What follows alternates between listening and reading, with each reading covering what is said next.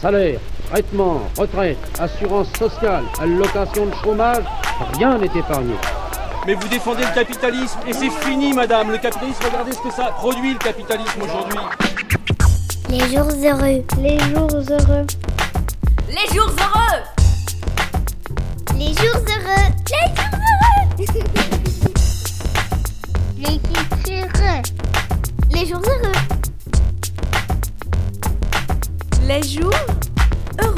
Bonsoir, bienvenue au KVS, bienvenue euh, à cette rencontre autour de l'affaire euh, Maouda, en prévision du procès en appel euh, qui va se tenir euh, la semaine prochaine, donc le 30. C'est une soirée qui vous est proposée à la fois par le collectif Justice for Maouda, auquel collabore Présence et Action Culturelle, et c'est une soirée aussi en collaboration avec la Ligue des droits humains. Alors ce soir, pour euh, cette rencontre, dans l'ordre de gauche à droite, j'aime toujours bien commencer par la gauche, il y a Marie-Aurore Dawans qui est euh, metteuse en scène et comédienne et qui va euh, nous réexpliquer un petit peu le projet Maouda, ça veut dire tendresse, autour de l'affaire Maouda et autour aussi surtout du parcours des parents. Tu auras l'occasion de, nous expliquer tout ça. À côté d'elle, Diletta Tati, tu es donc chercheuse à Saint-Louis, juriste, tu travailles dans un groupe de recherche dont tu nous expliqueras peut-être euh, le but et, et surtout vos préoccupations tout à l'heure. Et puis à côté de toi, Selma Ben Khalifa, qui est la- l'avocate de la famille euh, de Maouda. Bonsoir Selma. Bonsoir. Et derrière nous, il n'a pas encore la parole, c'est très bien, on n'a que des femmes pour commencer. C'est Bernard DeVos, qui est délégué général aux droits de l'enfant, et qu'on entendra euh, juste après, qui prendra la place de Marie-Aurore.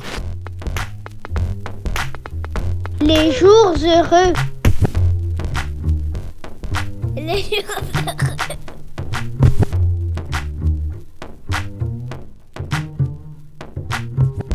On est au KVS, jeudi prochain, c'est la première de Maouda, ça veut dire tendresse. Déjà une première question, qu'est-ce que c'est que ce projet? Comment tu as eu l'idée d'en faire une pièce euh, de théâtre? Euh, Il y a euh, presque trois ans, je pense, Mehdi Kassou m'a proposé un texte de Vincent Engel. Très vite, j'ai voulu raconter cette histoire parce que la nuit de la mort de Maouda, j'avais écrit une lettre à ma fille qui avait le même âge que Maouda. Là, je vais pleurer. Où je lui disais que je ne comprenais pas euh, ce qui s'était passé, que je ne savais pas comment je pouvais lui expliquer. Et donc, du coup, quand Mehdi m'a proposé ce texte, Enfin voilà, c'est un, un grand moment dans ma vie puisque voilà, ma fille avait le même âge que Maouda et que je ne pouvais pas concevoir que les choses continuent de la même manière. Enfin, j'ai cru à un grand bouleversement dans la politique d'accueil ou de non-accueil, dans le sort qu'on réserve à certaines personnes. Et donc, euh, force est de constater que ça n'a rien changé et que depuis, ça empire et que donc cette mort n'a vraiment, on n'en tire aucune bonne chose dans notre société. Quand finalement euh, j'ai plus voulu euh, travailler avec ce texte, euh, Michael Decoq, le directeur du KVS, à qui j'en avais déjà parlé, m'a dit d'accord, mais qu'est-ce que tu fais? Bah, j'aurais, euh, j'aurais pu passer mon chemin et m'éviter tout ça.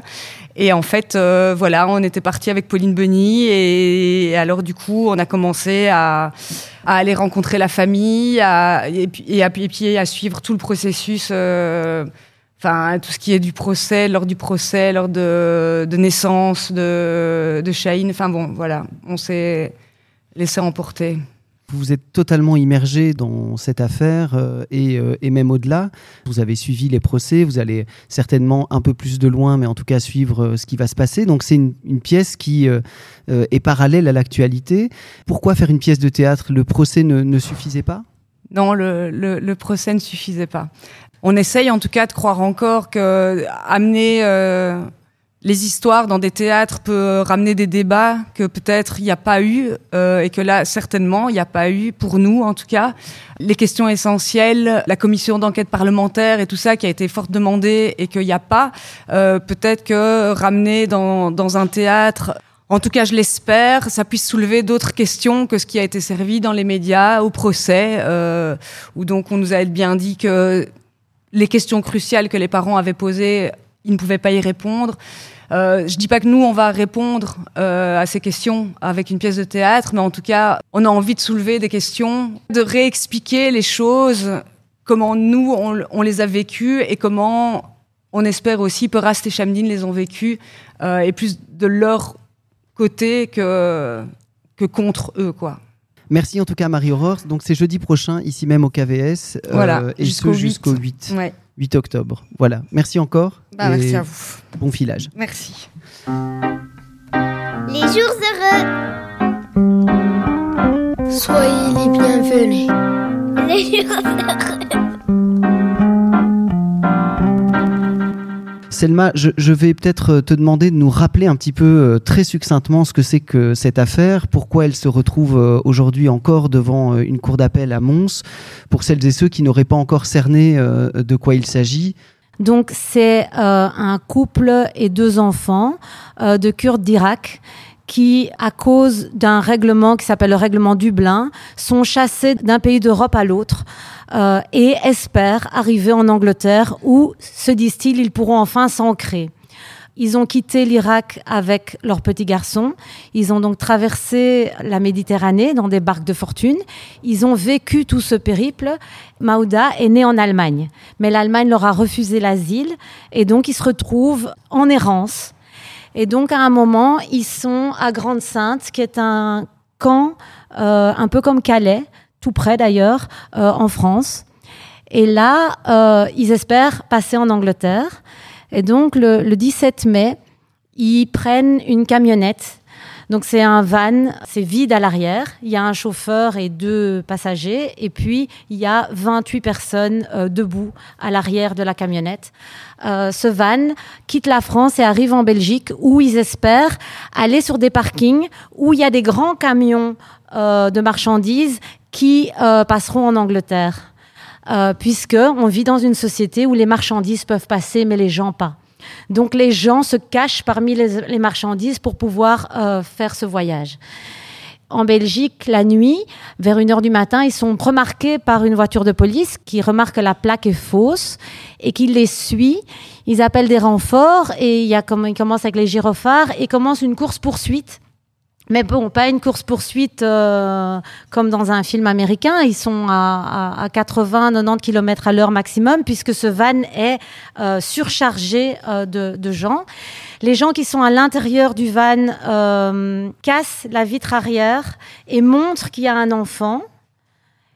Ils veulent dire, on disait à la police, slow down, slow down. Et il crie, il demande au chauffeur de s'arrêter. Le chauffeur refuse de s'arrêter. Le chauffeur est un migrant lui-même. Il sait que s'il s'arrête, il risque le centre fermé, l'expulsion vers l'Irak. Ces gens paniquent et sur 70 km, cette course-poursuite se poursuit. C'est la police de la route de Namur qui les poursuit. Et ils passent la frontière, qui n'est pas visible, mais qui est la frontière de la province du Hainaut. Et au moment où ils entrent dans la province du Hainaut, le, dispatching appelle les policiers de la route du Hainaut à rejoindre la course-poursuite. Et là, il y a une voiture de police, donc du Hainaut, qui rejoint la course-poursuite. Et dans la minute qui suit, le policier qui est dans cette voiture sort son arme et tire en direction de la camionnette. Il tue la petite d'une balle dans la tête. Ça, c'est l'histoire. Pourquoi Maouda a-t-elle reçu une balle avec laquelle elle ne pouvait pas jouer? Est-ce que le policier pensait que son arme n'était qu'un jouet? À quel moment on se dit que c'est une bonne idée de tirer un coup de feu en direction d'une camionnette dont on sait qu'elle est remplie de migrants, qu'il y a des enfants à bord? On ne peut pas tirer contre des gens qui ne cherchent qu'à trouver une meilleure vie. What circumstances, what circumstances justify shooting into a van full of people? Le respect strict des frontières est-il plus important que la vie d'une enfant?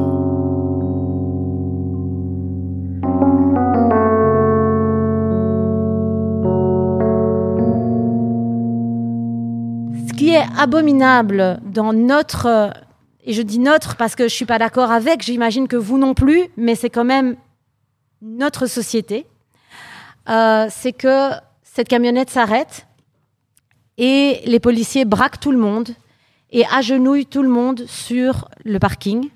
Même le papa qui est sorti avec la, fillette ensanglantée dans les mains, ils sont séparés.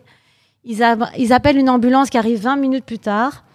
Et quand les ambulanciers arrivent, les policiers leur disent que la petite est morte parce que les migrants ont cassé la fenêtre arrière euh, de la camionnette avec sa tête et puis l'ont jetée. Et donc elle serait tombée et elle se serait fracturée le visage en tombant. L'infirmière pose la question parce que c'est une blessure par balle. L'infirmière voit ça, elle pose la question au policier, elle dit mais vous êtes sûr que c'est pas une blessure par balle? Et plusieurs policiers différents, donc pas le tireur, d'autres policiers disent euh, oui oui on est sûr, c'est des morceaux de vitre qui lui ont fait cette blessure. Donc les ambulanciers embarquent la petite, les policiers empêchent les parents d'accompagner euh, l'enfant à l'hôpital, euh, tout le monde est agenouillé à terre, la maman raconte qu'on l'a tirée par les cheveux quand elle a voulu rejoindre sa fille vers la camionnette, et tout le monde est mis en, état d'arrestation. Même les enfants, parce que dans cette camionnette, donc il y avait le frère de Maouda qui a 4 ans, il y avait une autre famille qui avait une petite fille de 2 ans et un autre enfant de 4-5 ans, et il y avait quatre mineurs euh, étrangers non accompagnés, donc plutôt des adolescents, dont deux jeunes Afghans de 14 ans. Tout le monde est embarqué. Au compte-gouttes, les gens sont libérés avec un ordre de quitter le territoire. C'est complètement ahurissant, cette, espèce de volonté d'arrêter cette camionnette à tout prix, au prix même de la vie d'une petite, alors que finalement, on ne garde personne, on libère tout le monde, sauf cinq qu'on envoie vers des centres fermés. On ne sait pas très bien pourquoi.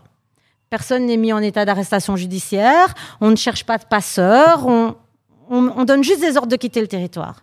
Et là, c'est vraiment parce que notre politique, en fait, chasse les migrants. Les opérations comme celle-là, ça s'appelle des opérations Médusa. C'est des opérations de chasse aux migrants.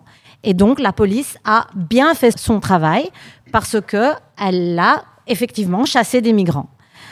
Euh, et c'est ça le pire, c'est que quelques jours après euh, cette espèce de, scène abominable et insupportable pour n'importe quel être humain, eh bien, il y a un débriefing à la police avec des, hauts gradés de la police. Et ce débriefing, euh, tout le monde donne son avis, etc.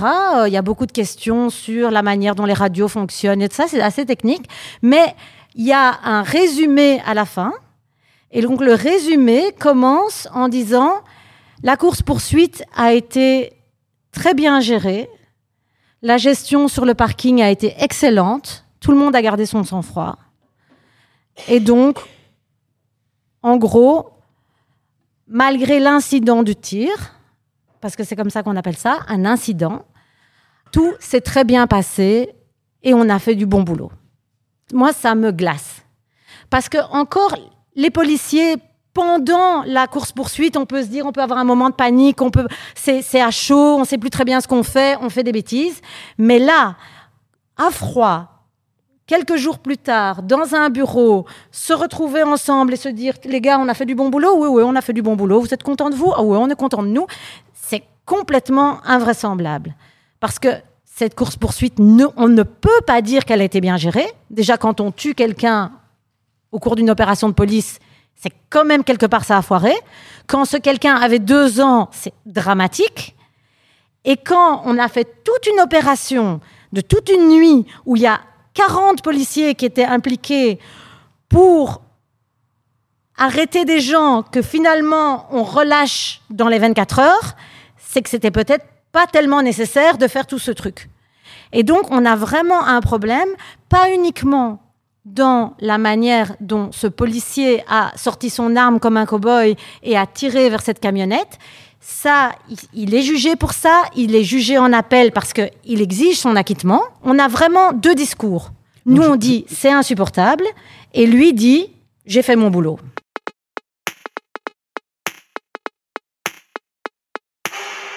Il y a eu donc un jugement, ce qu'on appelle en première instance devant le tribunal de Mons en février dernier, donc euh, février 21, qui condamne notamment euh, le policier a un an euh, de prison avec sursis et 400 euros d'amende, euh, l'État payant le, reste au titre qu'il s'agit donc d'un policier. Donc je voudrais juste qu'on revienne maintenant sur ce jugement, qu'est-ce qu'il contient et qu'est-ce qu'il ne contient pas? On se retrouve en appel parce que c'est le policier lui-même qui fait appel. Les autres parties avaient décidé, me semble-t-il, de ne pas faire appel.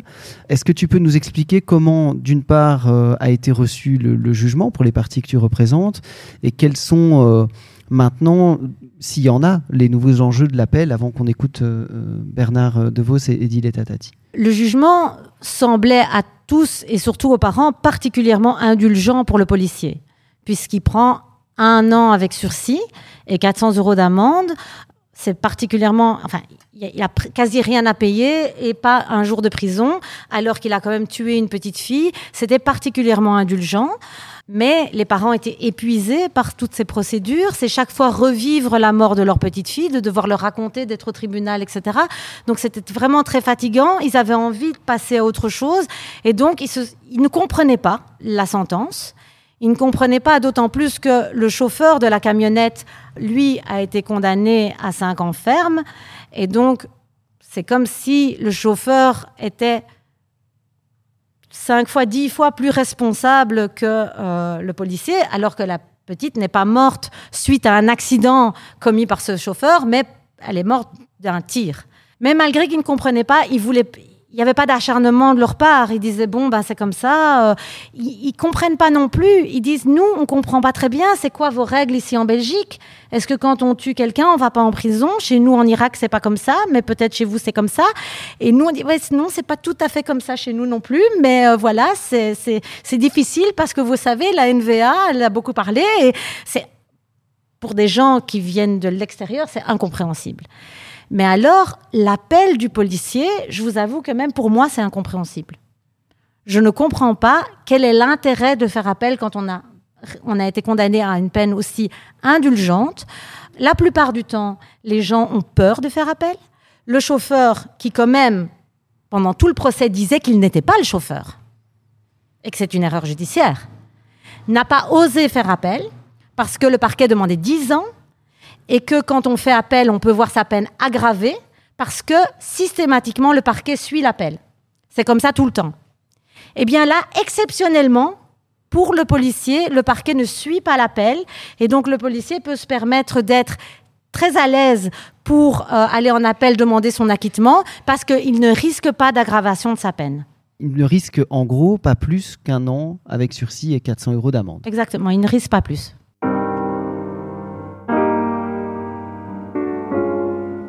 Écoutez comment se prononce le... Les jours heureux. Les jours heureux.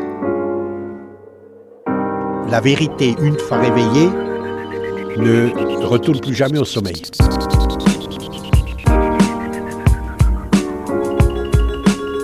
La mort de Mauda est une tragédie qui doit nous faire prendre conscience que lorsque l'on parle d'immigration, ce sont des vies humaines dont il s'agit et non pas des statistiques. Par indifférence ou ignorance choisie, par confort également, nous restons aveugles à cette tragédie. C'est ici, en Belgique, que l'espoir a viré à l'horreur, que pourtant personne n'a crié Mauda's Life Matter. Que l'impunité policière cesse, que la violence policière cesse en Belgique et en France et dans le monde entier. Child has been shot dead by police, and no one is being held responsible. Please don't let this happen. This has to stop. We have to remember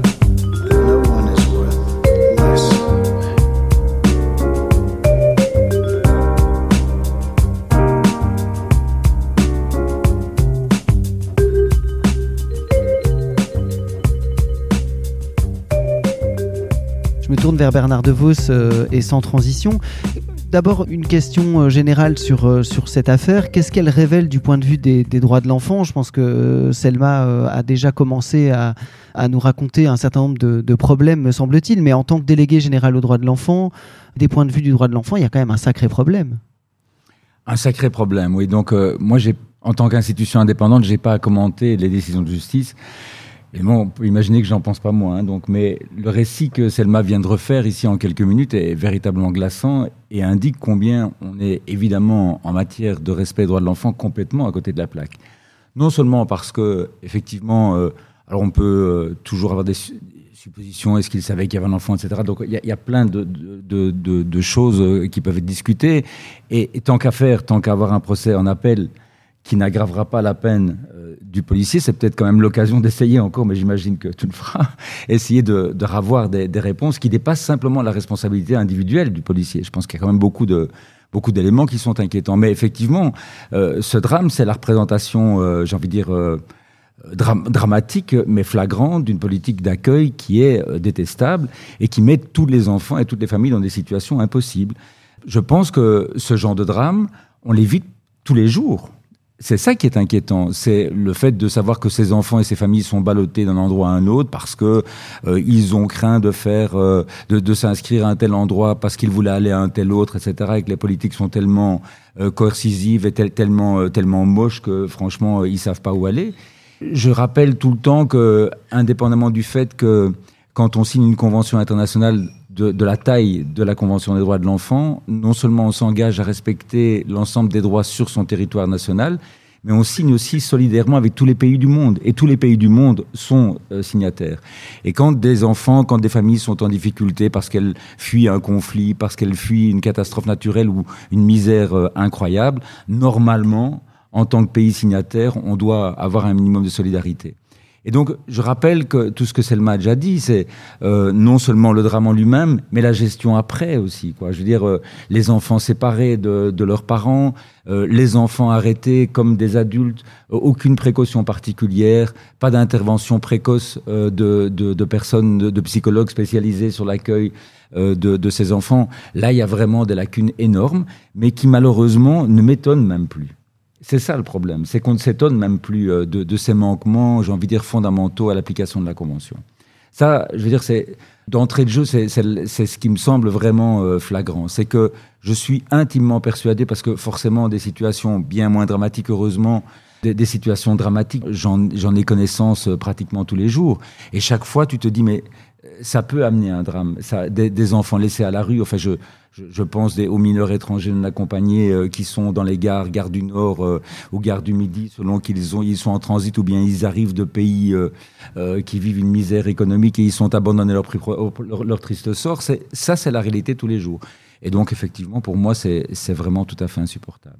Diletta, Tati, sur, sur ce que disent euh, Selma et, Bernard, donc sur ce volet, euh, puisque euh, tu travailles à l'Université de Saint-Louis sur la criminalisation, notamment via les politiques appliquées et réservées aux, aux- réfugiés, aux migrants, qu'est-ce que révèle l'affaire Maouda et en quoi on peut l'étendre dans ce que, que j'entends chez Bernard à, à d'autres situations qui sont toujours aussi actuelles? C'est-à-dire qu'aucune leçon n'a été prise visiblement de cette affaire Maouda ou d'autres euh, ou d'autres affaires euh, concernant la politique euh, migratoire et les opérations Medusa.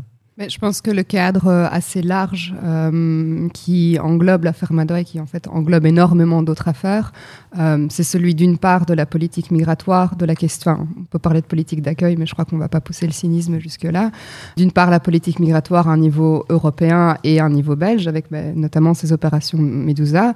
Et de l'autre côté, la question de l'usage de la violence par la police et qui là va trouver indistinctement que ce soit des personnes migrantes, que ce soit euh, des jeunes dans les quartiers.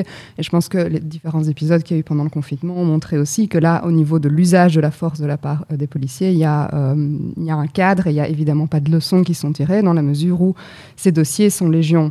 Dans le cadre de ce qu'on a appelé, et on, a arrêté de les appeler comme ça dans, la presse, les transmigrants, parce qu'il faut quand même rappeler que la notion de transmigrant, c'était une notion éminemment politique qui avait été mise en avant, créée par la NVA, une espèce de transhumanisme, ou enfin, au-delà de l'être humain, quoi, quelque chose qui va vraiment mettre à distance l'autre comme euh, voilà, quelqu'un qui est euh, au-delà de l'humain, en dessous de l'humain, enfin, c'est pas très très clair. Euh, donc la presse avait décidé à un moment de ne plus utiliser ce terme.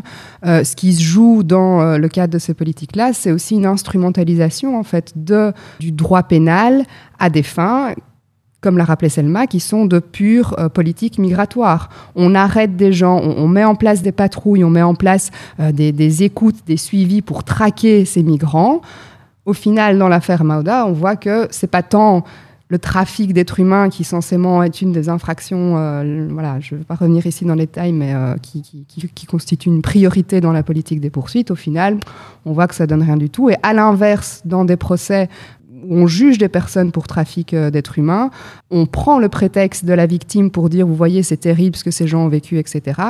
Euh, je vous mets au défi de trouver un seul procès pour trafic d'êtres humains où les paroles des victimes sont prises en compte plus, en fait, dans ce type de procès, on a des personnes poursuivies qui sont en réalité poursuivies en tant que trafiquants et en tant que victimes à la fois. Donc, elles sont en fait victimes de leur propre trafic. Donc, je crois qu'à ce niveau-là, les incohérences au niveau euh, de la politique criminelle, au niveau de l'instrumentalisation de la justice à des fins éminemment politiques, est, euh, assez claire. Et l'affaire Mauda le révèle à, à ce niveau-là. Dessine-moi un pays Là on laisse dormir de nuit une mère avec le sang de sa fille transposé dans un film d'épouvante. Les migrants sont devenus des cimes mouvantes. Le deuil aurait dû laisser place à un silence gênant. Même à télé ose dire que c'est la faute Entends-tu l'énième offense Ils n'ont même plus le minimum du minimum de la décence. C'est le prime time quand il dégueule. Et même la pire ordure, c'est parfois quand elle doit fermer sa gueule. Mais là, c'était sûrement trop leur demander. Yeux, qu'est-ce que valent nos vies de bas années? Dans quel foutu cauchemar, dans quel abîme? Rêver d'un monde meilleur est un crime qui peut reprocher à une mère de vouloir fuir la guerre pour ses gosses qu'il se montre et jette la première pierre. Rageur comme un ulcère, curieusement vous mettez plus de cœur à leur faire la guerre. Le cynisme sous perfusion, quand ils s'en servent d'épouvantail pour gagner les élections. Pour bombarder leur pays, les milliards tombent illico, mais pour leur tendre la main, y a pas l'ombre d'un euro. Je sais pas ce qui est le plus choquant dans ce pays, le meurtre d'une fillette ou le silence qui en a suivi. Maouda, ce mirage décline, une mesure de silence mais jamais silencieux quand la police assassine. Alors, je voudrais qu'on qu s'attache maintenant euh, sur cet appel, puisqu'il va se concentrer sur euh, en la personne du, du policier, puisque c'est lui qui euh, qui fait appel, c'est lui qui a mis en cause dans, dans cette histoire. Et je voudrais qu'on revienne là-dessus, Selma. Il y a un lien entre cette balle et la mort de Maouda. Qu'est-ce que tu peux nous dire sur les éléments euh, matériels du dossier? On a, tu l'as dit tout à l'heure, on a un policier qui est en course poursuite sur 60 km et qui, à un moment donné, sort son arme, premier mouvement charge son arme, deuxième mouvement, et tire. Et ça, ça pose problème, et je pense que ça a été reconnu d'ailleurs dans le jugement en première instance, c'est une faute. Surtout que je voudrais reprendre ce que tu as dit, il n'est pas en course-poursuite depuis 60 km. Lui, il vient d'arriver. Donc les autres sont stressés par la course-poursuite, mais lui, pas du tout, il vient d'arriver. Il sort son arme, il la charge, il dit qu'il visait le pneu. Alors, c'est problématique parce que son collègue, lui, dit qu'il visait la portière. Il est dans, lui dans une voiture de police, donc il est plus bas que la camionnette, et donc son tir va très haut. Il est un peu à l'avant et il tire vers l'arrière. Lui se défend en disant Mais je ne pouvais rien faire d'autre. Il risquait de rejoindre la frontière et alors on aurait dû abandonner la course-poursuite. Donc ça, c'est directement en lien avec ce qu'on vient de dire, c'est-à-dire qu'on aurait pu se permettre, il n'y avait aucun danger mortel visiblement dans cette course-poursuite à ce moment-là, et on aurait pu laisser filer cette camionnette euh, vers la frontière. Tout ça, c'est la question de savoir est-ce qu'on recherche des trafiquants d'êtres humains ou est-ce qu'on euh, chasse les migrants? Et lui, dans sa tête et dans la tête de, de la police belge, on doit attraper des migrants.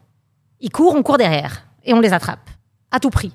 Et il faut savoir que, euh, et c'est dramatique, la camionnette avait un traceur GPS mis par la police française. Parce que la police française, elle, voulait faire une enquête, donc avait envoyé un policier en civil mettre un traceur GPS euh, dans le camp de migrants sur cette camionnette, parce que l'idée de la police française, c'est qu'il faut suivre la camionnette pour savoir où elle va, pour voir in fine à qui les migrants remettent l'argent. Parce que s'il y a du trafic d'êtres humains, il y a des gens qui reçoivent de l'argent. Et le pire des trafiquants d'êtres humains, c'est pas le chauffeur de la camionnette. Le pire, il n'est pas dans la camionnette, évidemment. Il a peut-être ses papiers. Il y a des gens même au niveau des douanes, au niveau de la police, au niveau de la- de la police en Angleterre, qui reçoivent de l'argent pour laisser passer.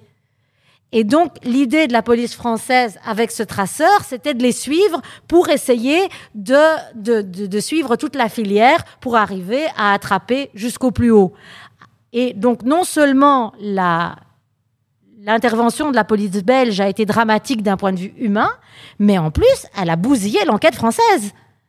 Les Français, tout d'un coup, ont vu leur GPS qui n'avançait plus. Ils ont téléphoné en Belgique pour savoir ce qu'est-ce qui se passait et ils se sont aperçus que les policiers avaient fait des, les cow-boys, que les policiers belges avaient fait les cow-boys. Ils étaient très fâchés. Il y a eu un incident entre, entre les deux pays. Donc, la vraie question, c'est qu'est-ce qu'on cherche? Est-ce qu'on cherche vraiment à démanteler une filière avec l'idée que ces filières font des victimes, etc. Ou est-ce qu'on cherche à chasser les migrants?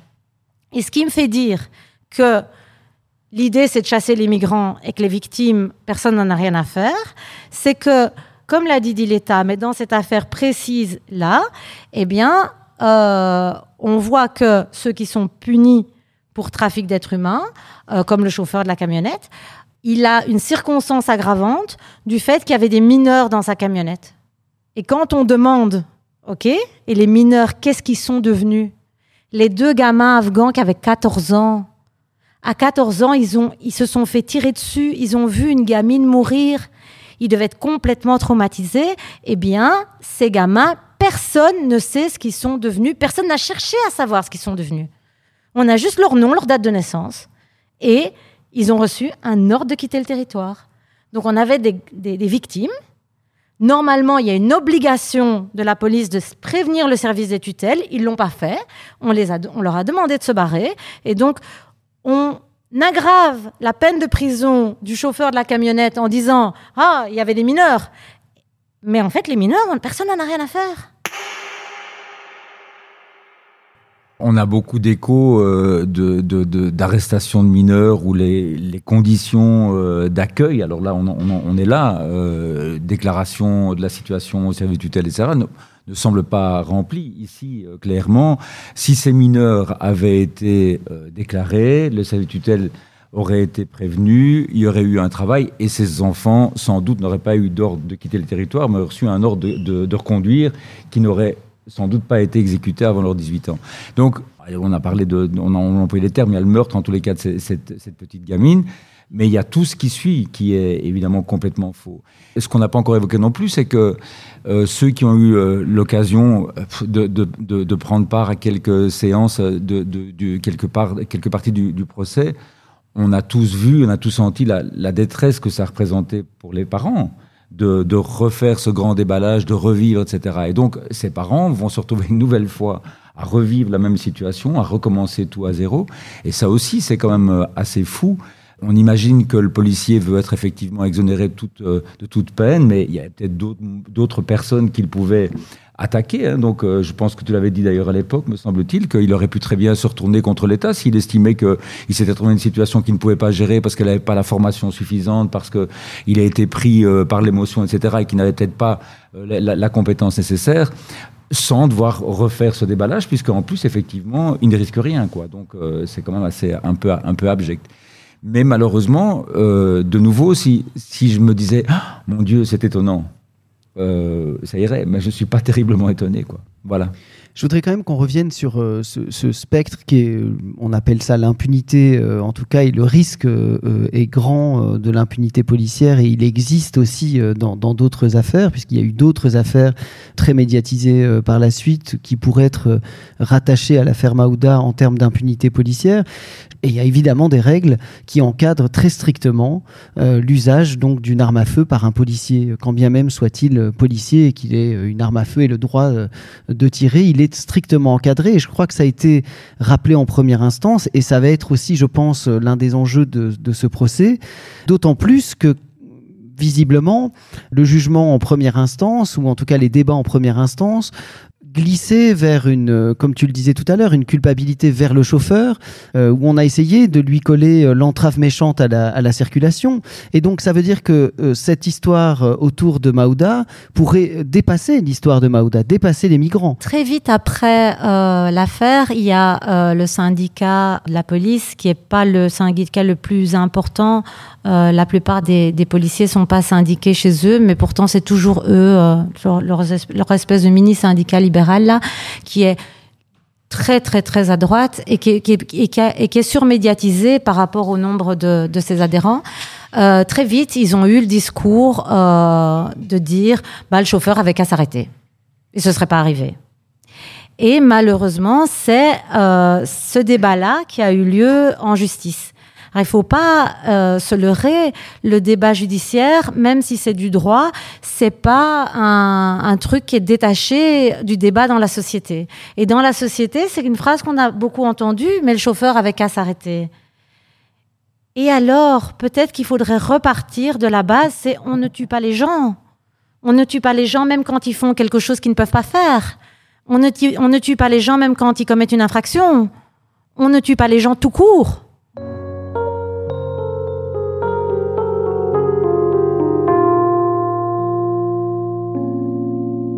It is time to end all criminalization of refugees. It is time to end police violence. We need to end the criminalization of refugees, end police violence, and get justice for Maura. Make a fuss, please. Go down there. I don't know if it's in a courtroom or a hearing. Go down there and make a fuss. Do not let them sweep the death of this child under a rug. We are in solidarity with Mauda's family and with all those refugees who have fallen victim to the police violence. Justice pour Mauda. We demand justice for Mauda and her family. My solidarity with the family of Mauda. Solidarity with Mauda's family.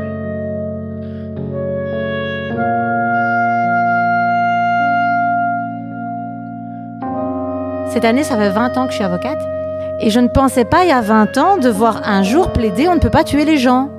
Parce que je pensais que ça, c'était quand même acquis normalement. Euh, on était tous d'accord. Et puis après, on discutait. Eh bien là, il semble que ce soit plus tellement acquis. Puisque ce qu'on nous dit, c'est, bah, les gens, ils ont qu'à se conduire correctement. Et s'ils se conduisent correctement, eh bien, ils ne risquent pas de se faire tuer. Même si quelqu'un est tout à fait dans l'illégalité, un policier n'a pas à sortir son arme et n'a pas à, la chambrer pour tirer, ni pour viser le pneu, ni pour viser ailleurs dans la camionnette. Finalement, la question n'est même pas là. La question est, il fallait pas tirer parce que si le chauffeur ne s'était pas arrêté, qu'est-ce qui se serait passé? Il serait arrivé jusqu'à la frontière française et il se serait enfoui. OK? Et du coup, les victimes du trafic des êtres humains n'auraient pas été prises en charge. Ok, elles l'ont quand même pas été de toute façon.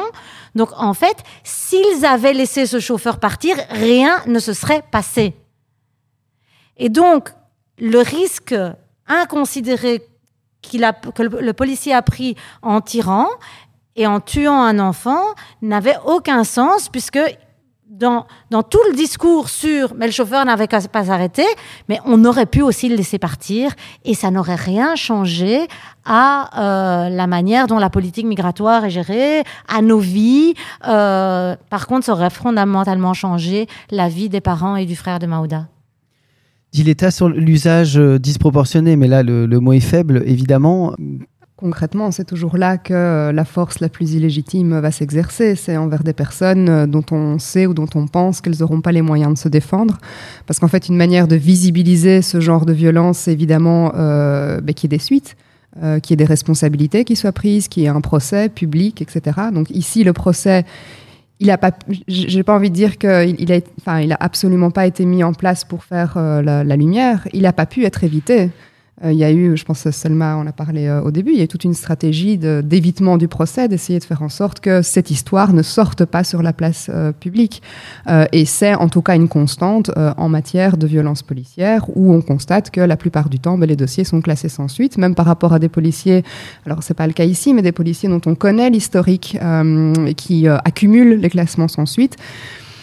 Mais on peut être sûr qu'il y, a peu de chances que ça aboutisse à un vrai débat euh, et que ça aboutisse en fait à une solution de justice. Ce, euh, ce qu'on est en droit d'attendre, en fait, si à un moment on croit dans l'existence d'un état de droit démocratique. J'ai raté un battement de cœur. Je fais tout pour l'ignorer, mais à contre-cœur. Qu'est-ce qui nous définit en tant qu'humains, si ce n'est de voir l'autre comme un frère, une sœur?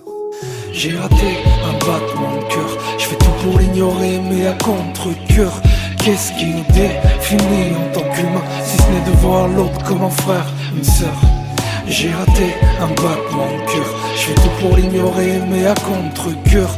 Qu'est-ce qui nous définit en tant qu'humain, si ce n'est de voir l'autre comme un frère, une sœur? J'ai raté un battement de cœur.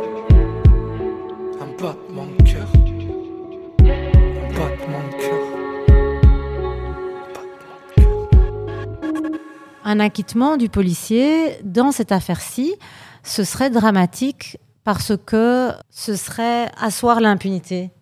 Puisque le policier a sorti son arme, il a tiré, et son tir a tué la petite fille, tout ça n'est pas contesté. S'il n'est même pas condamné pour homicide involontaire, homicide, tuer quelqu'un, involontaire, j'ai pas fait exprès, donc homicide involontaire. S'il considère que il avait le droit de tirer quand bien même ça tue une petite fille, eh bien, ça, ça donne un permis de tirer à la police en général. Et alors, dans des affaires où ben, on a renversé un jeune en mobilette, on pense à Adil, on a renversé un jeune qui traverse, on pense à, à Mehdi, où on a été un, peu brutal euh, dans un interrogatoire, euh, on pense à Ibrahima, eh bien, dans ces affaires-là, on ne peut plus espérer avoir une quelconque condamnation si même quand il y a une balle dans la tête, le, policier finit une balle dans la tête d'une petite fille à qui on ne peut rien reprocher. Parce que d'habitude, dans la plupart des affaires de violence policière, ils disent quand même que le jeune, il vendait de la drogue, euh, il était violent, il avait, il il y a toutes sortes de choses qu'on pouvait lui reprocher. Monsieur Chauvanet, il était fou. Euh, c'est pour ça que la petite policière faisait un statut nazi. Directement, on comprend directement le lien. Donc on reproche toujours quelque chose à la victime. Mais là, la victime, elle a deux ans. C'est vraiment cette logique d'inversion de la responsabilité. En fait, dans la Convention européenne des droits de l'homme, le principe du droit à la vie, c'est un droit de ne pas mourir du fait des autorités publiques. C'est-à-dire que euh, chaque citoyen, chaque personne euh, n'a pas le droit d'être tué par, euh, par les autorités d'un État.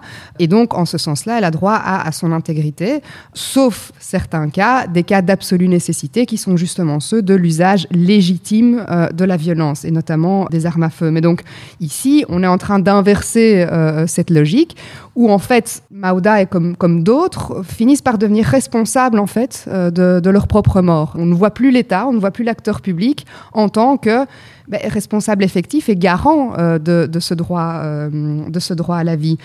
Comment est-ce que le, droit encadre le recours euh, aux armes à feu par les policiers Ou en fait, pourquoi on ne tire pas avec une arme à feu sur une camionnette en fuite? Tout ça, c'est réglementé. Donc au niveau européen, je vous ai parlé de la Convention européenne des droits de l'homme et de ce droit à la vie, de protection contre l'État. Il y a une jurisprudence claire et, et, abondante de la Cour européenne des droits de l'homme à ce niveau-là. Et au niveau des États, chaque État a l'obligation de mettre en place un cadre juridique, un cadre administratif clair qui permette ben, aux forces de l'ordre de savoir ce qu'elles peuvent et ce qu'elles ne peuvent pas faire. Dans le cadre de l'affaire Mauda, eh bien, il s'agit d'un tir euh, policier. Il y a deux articles de la loi sur la fonction de police qui s'appliquent. Le cadre, il existe, il est clair, il est on ne peut plus clair. Alors, on a d'abord euh, un premier article qui euh, réglemente l'utilisation de la force de manière générale. Alors, ça peut être une, empoignade de la force physique, mais ça va jusqu'au recours à des armes, des armes non létales, comme les gaz lacrymogènes, maintenant les flashballs jusqu'à l'utilisation des armes. Que dit cet article? Eh bien, il dit il faut qu'il y ait d'abord un objectif légitime à l'utilisation de la force, que cet objectif ne puisse être atteint d'aucune autre manière, on doit tenir compte des risques de l'utilisation euh, de la force et que ce recours soit raisonnable et proportionné. Donc ça, c'est pour la théorie, pour la base. Pour euh, utiliser la force, les policiers doivent répondre à trois questions. Est-ce que l'objectif de mon intervention est légal? C'est-à-dire, est-ce que j'agis dans le cadre légal? Est-ce que euh, je pourrais atteindre cet objectif d'une manière moins violente? C'est-à-dire, est-ce que c'est vraiment le dernier recours et que j'ai pas d'autres possibilités? Et troisième chose, il doit mettre en balance les risques de son intervention et les bénéfices qu'il va en tirer, est-ce qu'il va atteindre son, objectif ou non? Ce qui importe dans l'affaire la, Mauda, c'est l'article 38. L'article 38 de la loi sur la fonction de police, elle encadre légalement l'usage des armes à feu dans des cas limitativement énumérés. En dehors de ces cas, on ne peut pas utiliser une arme à feu si on est euh, un policier. Il y a la légitime défense, défendre des personnes qui vous sont confiées ou des biens dangereux. Et alors le troisième cas, c'est contre un véhicule dans lequel se trouvent des personnes armées. À quelles conditions? Ben, un cas de flagrant crime ou flagrant délit qui est commis avec violence et lorsque on peut supposer de manière raisonnable que les personnes ont des armes dans le véhicule et qu'elles vont les utiliser. Donc vous voyez que c'est quand même assez encadré. On est en train de parler d'ici euh, d'infractions graves, des, hold-up à main armée, euh, sais pas, du terrorisme, des, braquages avec violence, euh, et à condition que les personnes qui soient dans cette voiture soient des personnes qui soient en possession d'une arme. Dans tous les cas, il faut toujours un avertissement de la part des policiers. Alors, je vous invite vraiment à faire le lien avec les éléments de fait dont Selma vous a parlé. Le policier est arrivé euh, une minute euh, avant euh, l'incident, quoi. Donc, voilà, au niveau de l'avertissement, ça, paraît assez court. Alors, ça, c'est au niveau du cadre général. Donc, on voit qu'il y a un cadre légal en Belgique et qu'il est clair, qu'il existe.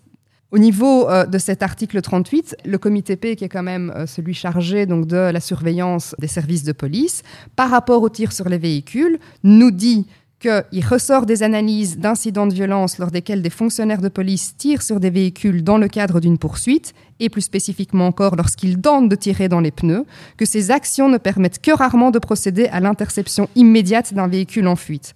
Donc là aussi, au niveau de l'efficacité et du choix, on voit qu'il y a un gros souci. L'action est fortement déconseillée. Il n'est permis de tirer en direction de véhicules à bord desquels se trouvent des personnes que dans les cas prévus à l'article 38 de la loi sur la fonction de police. Je termine par ça un manuel euh, qui, euh, qui concerne cette loi sur la fonction de police et qui donc est à l'usage des premiers intéressés, à savoir les policiers, nous précise, pose la question suivante faut-il permettre aux policiers de faire usage de leur arme à feu pour immobiliser les véhicules dont les conducteurs n'obtempèrent pas un ordre d'arrêt? Donc, on a un véhicule, le conducteur n'obtempère pas. Est-ce que les policiers peuvent utiliser leur arme à feu? Deux cas de figure. Alors, soit le conducteur dans sa fuite tire, bon, légitime défense, Deuxième cas de figure, et là j'ai l'impression que ça a été écrit pour euh, le dossier euh, de Mauda, si le conducteur prend uniquement la fuite sans tirer vers les policiers, ce cas ne peut être assimilé au cas de légitime défense et par conséquent l'usage des armes à feu est interdit. Il a fallu attendre 1002 jours entre la mort de Mauda et la lecture du jugement du procès, le 12 février 2021. 1002 jours de souffrance, 1002 jours de combat. Dans son jugement, le tribunal reconnaît la faute du policier. Il n'aurait jamais dû tirer sur la camionnette. Il est condamné à un an de prison avec sursis et 400 euros d'amende. Le tribunal reconnaît aussi le chauffeur de la camionnette coupable d'entrave à la circulation ayant entraîné la mort et le condamne à 4 ans de prison ferme. Le tribunal de Mons n'a pas répondu à de nombreuses questions soulevées lors du procès. Des questions qu'il juge pourtant légitimes, des questions qui ne doivent pas rester sans réponse. Qui sont les policiers qui ont menti Qui ont dit que l'enfant était morte en tombant de la camionnette Que les migrants l'avaient utilisé comme bélier pour briser la fenêtre? Pourquoi un médecin légiste a prétendu que Mauda n'était pas morte par balle? Pourquoi un procureur a donné des versions mensongères dans les médias? Pourquoi les parents ont-ils été empêchés de monter dans l'ambulance alors que leur fille était gravement blessée? Pourquoi ont-ils été détenus avec leur petit garçon de 4 ans pendant plus de 24 heures? Pourquoi personne ne leur a proposé d'aide psychologique? À quoi servent ces opérations de police Médusa qui se focalisent sur les migrants plutôt que sur les trafiquants? Il y a ce temps judiciaire dont on a euh, parlé, mais il y a aussi un autre temps qui est le temps euh, plutôt politique Et je voudrais rappeler que le collectif Justice for Maouda, mais aussi d'autres associations, ont demandé et demandent encore, et c'est resté euh, lettre plus que morte euh, aux, aux, parlementaires fédéraux, euh, d'ouvrir une commission d'enquête, à la fois sur l'affaire Maouda, pour justement interroger les politiques migratoires, mais aussi interroger le contrôle qui a été effectué sur cette affaire. Quel est le contrôle qui a été exercé sur ce tir policier? Est-ce qu'il y a eu une enquête du comité P, plusieurs enquêtes du comité P dans cette, dans cette affaire, le contrôle à la fois parlementaire et interne à la police Le comité P a fait plusieurs, euh, plusieurs rapports très techniques, très inhumains, qui concluent qu'il y a surtout beaucoup de problèmes de radio. Le contrôle judiciaire, la justice a dit, bah, nous, on circoncie le débat à la question du tir. Est-ce qu'il avait le droit de tirer ou pas? Mais tout ce qui s'est passé avant, est-ce que l'opération Médusa, c'était une bonne idée. Ça, c'est politique, c'est pas notre problème. Et toutes les questions après, est-ce qu'il fallait traiter les parents comme ça? Est-ce qu'il fallait traiter les migrants comme ça? Pourquoi est-ce qu'on les a pas informés de leurs droits? Pourquoi est-ce que les, mineurs n'ont pas été pris en charge? Et toute la question des mensonges, puisque, comme dit l'État l'a rappelé, normalement, il n'y aurait même pas dû avoir de procès parce qu'ils avaient vraiment prévu euh, de, de, de, de, mentir et de faire semblant que la petite n'était pas morte par balle. Il y a un légiste qui a dit que la petite n'était pas morte par balle. Donc tout le dossier commence avec un PV qui est un faux, un médecin légiste qui donne de fausses informations, des policiers qui mentent. Et tout ça, ben, il n'y a pas d'enquête là-dessus la, la, juge d'instruction a décidé de n'enquêter que sur le tir policier, pas du tout sur ce qui s'est passé avant, pas du tout sur ce qui s'est passé après. Et c'est vrai que maintenant qu'on se retrouve là avec uniquement ce policier à la barre, à lui, on ne peut pas lui reprocher les mensonges de ses collègues. Parce que c'est même pas lui directement qui a menti, c'est ses collègues qui ont menti. On ne peut pas lui reprocher l'organisation des opérations Médusa. C'est pas lui qui a décidé, euh, lui il y participe, mais c'est pas lui qui a pris la décision. Et donc, toutes ces questions qui sont fondamentales, dont la première juge nous a dit c'est des questions légitimes, mais c'est pas à moi d'y répondre, eh bien il faut que quelqu'un y réponde. Et c'est pour ça qu'on demandait une commission parlementaire. Ça se bouscule pas au Parlement pour, euh, pour y répondre. Pourtant, ces opérations Médusa continuent encore aujourd'hui. Et donc, je pense qu'il faut vraiment qu'il y ait une décision politique de s'interroger sur ces opérations Médusa. Je voudrais rappeler euh, ce qui avait été dit dans la presse parce qu'ils se sont renseignés de pourquoi est-ce que ça s'appelle Médusa en référence à Méduse de la mythologie grecque qui pétrifiait de terreur quand on la regardait. On a une police qui ne cherche plus à trouver des criminels, à empêcher des infractions, mais qui cherche à pétrifier des migrants de terreur. Le but, c'est dit clairement, c'est qu'ils choisissent d'autres routes que la Belgique. C'est qu'ils quittent par la Hollande, qu'ils viennent pas en Belgique. Mais si le but de l'opération, c'est de pétrifier les gens de terreur, eh bien, tuer leurs petits-enfants, c'est un bon plan. C'est aussi horrible que ça, mais si le but, c'est de faire peur, c'est réussi. Et ça, c'est politiquement que tous ensemble, on doit se dire, nous ne sommes pas d'accord de vivre dans une société qui décide de pétrifier les gens de terreur. Nous, on ne veut pas faire peur aux gens. Les migrants sont les bienvenus chez nous. L'idée de terroriser les gens ne fait pas partie de nos valeurs. Face à ces questions sur le traitement inhumain et dégradant vécu par les victimes, la réponse du tribunal de Mons est claire. Il ne lui appartient pas, à ce tribunal, de se prononcer sur ces éléments. Ces questions ne peuvent pas rester sans réponse. Pour que lumière soit faite sur ces zones d'ombre, ces questions peuvent être posées par les députés de la Chambre des représentants. Pour poser ces questions responsables, un outil existe, une commission parlementaire. Il faut 76 de nos députés pour que soit mise en place une commission parlementaire. Pour que ces questions ne restent pas sans réponse, écrivons à nos députés. Demandons-leur la mise en place d'une commission pour Mauda, pour ses parents, pour tous les autres.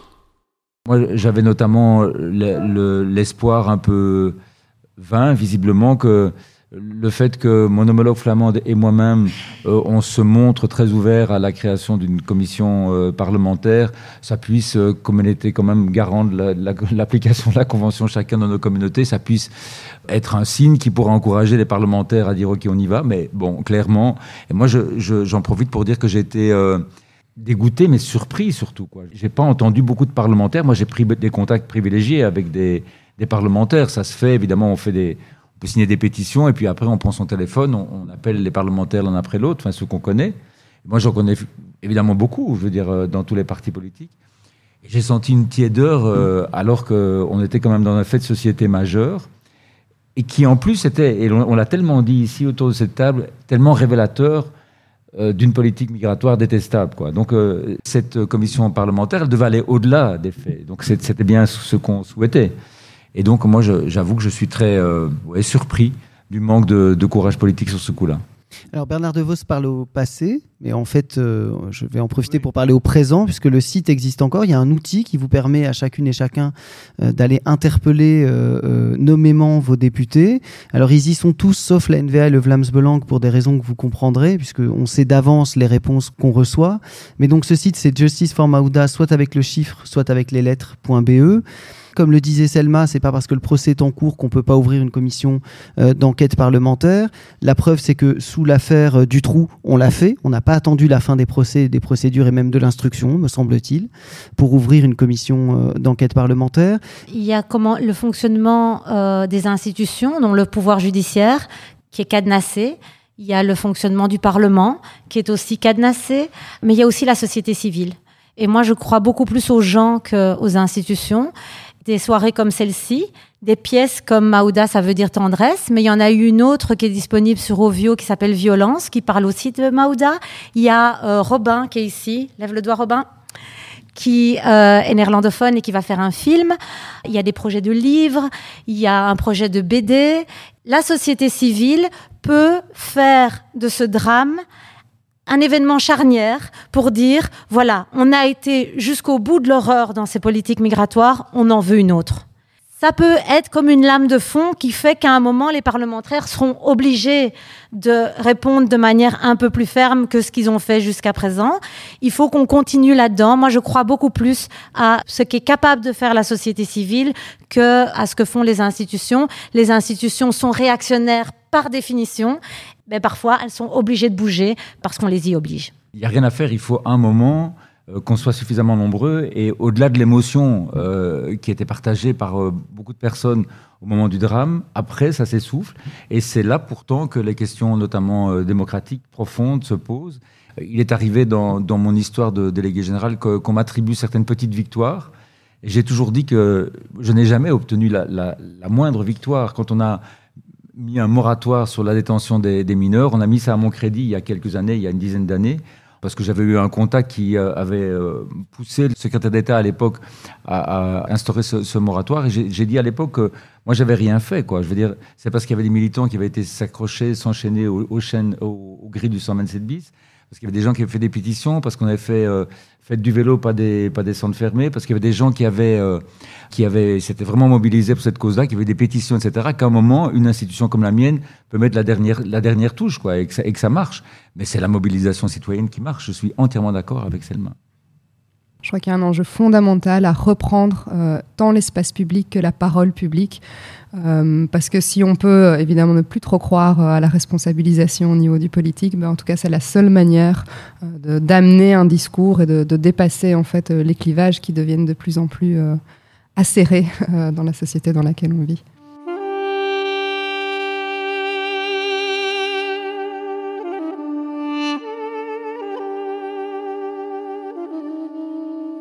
Merci encore à Bernard De Vos, merci à Diletta Tati et merci à, Selma Ben Khalifa. Je remercie aussi Marie-Aurore Dawan. On tient quand même à rappeler qu'il devrait exister quelque part des jours heureux. Merci. Les jours heureux.